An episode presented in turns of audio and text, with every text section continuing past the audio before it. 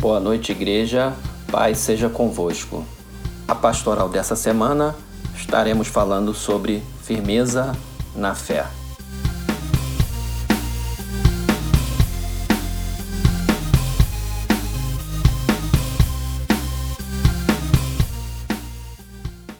A palavra de Deus em Hebreus capítulo 2, versículo 1 diz: Por esta razão importa que nos apeguemos com mais firmeza as verdades ouvidas, para que delas jamais nos desviemos. Vivemos tempos difíceis, vivemos tempos de tribulação, entramos já no segundo ano da pandemia, muitas dificuldades passamos e muitas ainda estão pela frente.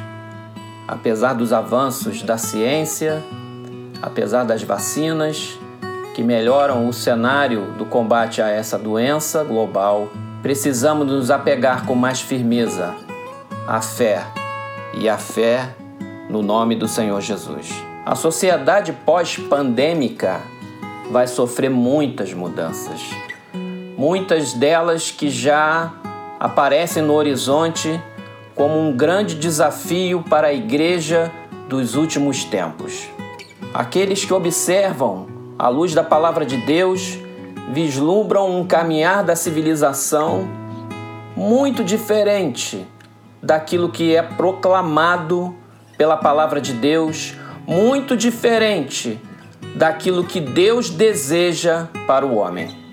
A Bíblia também diz que a vontade do Senhor ela é boa, perfeita e agradável.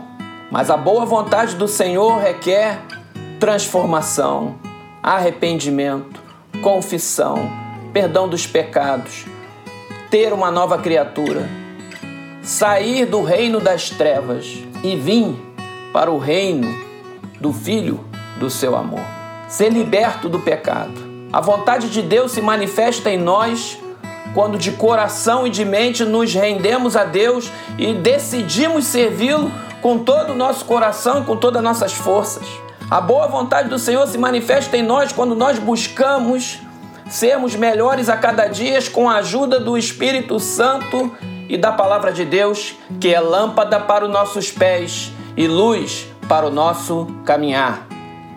A congregação dos santos, a igreja, fundada pelo próprio Senhor Jesus, e que disse que as portas do inferno não prevalecerão contra ela porque sobre ela há um poder que vem dos céus para romper com os sofismas, com paradigmas e para resistir ao príncipe desse mundo, desse mundo que jaz no maligno. As autoridades constituídas em todas as nações só estão lá por permissão única e exclusiva do Deus Todo-Poderoso. Aliás, todos nós só estamos vivos e respiramos a cada manhã porque a misericórdia do Senhor são as razões de não sermos consumidos. A grande verdade é que o homem se esquece de Deus, anda pelos seus próprios caminhos, decide como se Deus fosse e esquece que há um Deus maior que há de julgar as nossas obras e há de nos julgar um dia a todos nós, sem exceção, grandes e pequenos, ricos e pobres, todos nós vamos comparecer diante do tribunal do Senhor. Mas para aqueles que têm um advogado certo, cujo nome é Jesus de Nazaré, cujo sangue foi pago na cruz por nós e que se aceitou o sacrifício dele em nosso lugar, para eles há uma redenção. Para nós que cremos, há uma expiação que não depende de nós, é a salvação pela graça de Deus. Mas para aqueles que negam, para aqueles que não aceitam, não creem, a condenação permanece sobre eles, porque a verdade é que todos pecaram e destituídos foram da glória de Deus. A condenação permanece sobre aqueles que não querem o Senhor Jesus.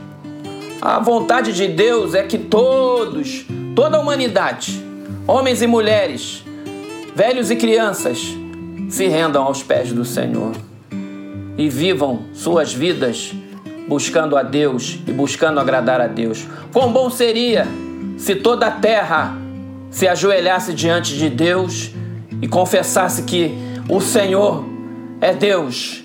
Quão bom seria, quantas mudanças aconteceriam na terra de um instante para o outro. Mas o homem tem seu livre-arbítrio e, no seu livre-arbítrio, na maioria das vezes, não faz boas escolhas. O caminhar da história vai na direção daquilo que o Senhor Jesus já profetizou.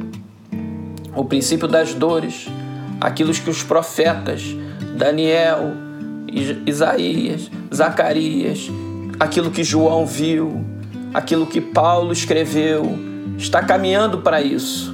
Nós vemos o contorno do mundo, as novas configurações acontecendo, as mudanças sociais, econômicas, psicossociais, elas caminham juntos para um desfecho bíblico já previsto e já determinado. Hoje em dia se encara com naturalidade fechar igrejas, ainda que as igrejas tenham distanciamento social, limite de pessoas, ventilação natural, álcool gel, medição de temperatura, uso de máscaras. Muito melhor que qualquer transporte coletivo, muito melhor que qualquer supermercado, muito melhor que qualquer academia, muito melhor do que muitos lugares que continuam abertos. Ainda fazem como se isso fosse bom e fazem com uma vontade estranha que os impelem a fazer fechar igrejas. Existe algo por trás disso que transcende a questão da pandemia. Nossa igreja, para a glória de Deus, ao longo desse um ano de pandemia, já distribuiu dezenas, repito, dezenas de toneladas, dezenas de toneladas de gêneros alimentícios e de limpeza para pessoas mais pobres. Além disso, a igreja fez tantas outras coisas que não cabe aqui falar. Mas a obra de Deus continua e não fazemos isso para agradar a homem algum ou para propagar nome de ninguém. Fazemos isso para a glória de Deus, para que Deus se agrade daquilo que a gente faz. Importa agradar a Deus mais do que aos homens. É necessário, meus irmãos e minhas irmãs, nos apegarmos com mais firmezas às verdades que são ditas e ouvidas, para que em tempo algum nos desviemos dela. É necessário fé, é necessário congregar, nem que seja pela internet, nem que seja pelo seu celular, sua televisão, seu computador. Não deixe de participar, não deixe de trazer seus filhos a participar também. Jovens e adolescentes, tragam eles pois é tempo de comunhão, é tempo de buscar a Deus, é tempo de ouvir a voz de Deus, é tempo de saber o que fazer em cada situação. Precisamos de unção dobrada do Espírito Santo. Necessitamos de poder e autoridade para continuar pregando e muitos serem salvos. Necessitamos da presença de Deus para sermos curados. Precisamos de Deus mais do que nunca.